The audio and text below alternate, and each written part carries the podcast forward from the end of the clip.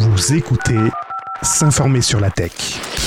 Des failles dans le service DNS Mask fragilisent des millions de systèmes Linux. C'est ce qu'on peut voir depuis le 20 janvier sur différents blogs et euh, sites d'actualité informatique.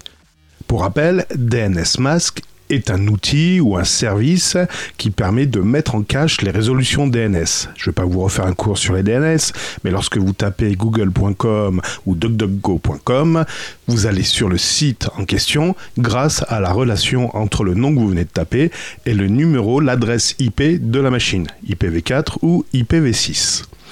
Donc, certains systèmes ont installé un service DNS en cache sur votre informatique. Ça peut être sur votre ordinateur si vous êtes sous Linux, peut-être sur un Raspberry Pi qui permet de faire du cache DNS pour toute la maison. Enfin, il y a diverses possibilités pour, pour que vous ayez déjà un service DNS Mask d'installer. Donc, l'avantage, comme je vous ai dit, pour installer un service DNS Mask, c'est pour faire du cache. Alors, soit pour mentir, soit pour faire du cache le côté pratique de mentir à une résolution DNS, c'est pour éviter de télécharger euh, ou de, oui, de, télécharger des logiciels malveillants ou d'accéder à des sites euh, non autorisés. Donc ce service qui s'appelle DNS Mask comporte des vulnérabilités qui ont été découvertes euh, qui ont été découvertes récemment et une équipe s'est constituée pour travailler à la résolution de cette, de cette, de cette faille.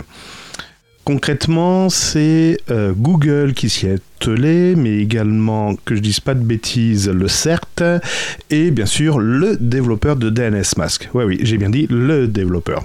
Comme quoi, des fois, des millions de, serveurs et d'ordinateurs s'appuient sur un logiciel qui est développé que par une personne. Bon, bref, donc voilà, Google, le développeur de DNSMAC, certes, euh, le CERT, pardon, et d'autres acteurs ont son coordonné pour euh, ben, corriger la faille. Donc ça y est, ils ont corrigé la faille. Une nouvelle version de DNSMask est sortie le 19 janvier. C'est la version 2.83. Et euh, ben, cette équipe en a profité pour divulguer la vulnérabilité en disant bah maintenant vous savez il y a une vulnérabilité et en plus il y a un patch. Donc à vos claviers, mettez à jour vos systèmes. Normalement tous les Linux récents donc je vais pas les énumérer, hein, parce qu'il y en a des dizaines et des centaines, mais devraient incorporer ce, correctif. Donc il suffit de faire une petite mise à jour, un petit update. Par contre, là où ça devient un peu plus critique, c'est les applications, les objets IoT qui ne sont pas connectés et qui ne se mettent pas à jour. Et eh bien là, il n'y a pas grand-chose à faire. voilà, voilà, voilà, voilà. Et voilà. Ça, c'est fait. Bref, par contre, je vous ai pas parlé de la faille parce que c'est bien gentil, mais cette faille, qu'est-ce qu'elle fait?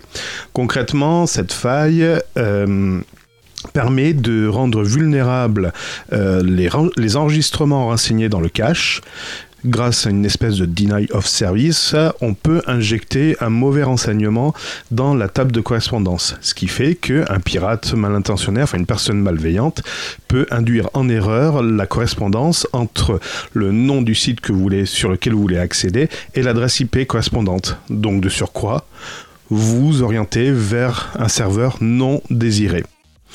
Voilà, c'est tout. Oh, c'est pas grand chose. Hein. Bon, bref, vous n'êtes pas à la NSA et vous n'allez pas euh, faire des actions qui méritent une grande attention. Mais se faire duper, c'est toujours pas plaisant. Bon, voilà. Ceci est dit. Mettez à jour, mettez à jour, mettez à jour. Allez, c'était Cédric pour vous servir. Merci Jean-Philippe. Et puis gardez un œil ouvert. L'informatique, ça vit, ça bouge. C'était s'informer sur la tech et les loisirs techniques.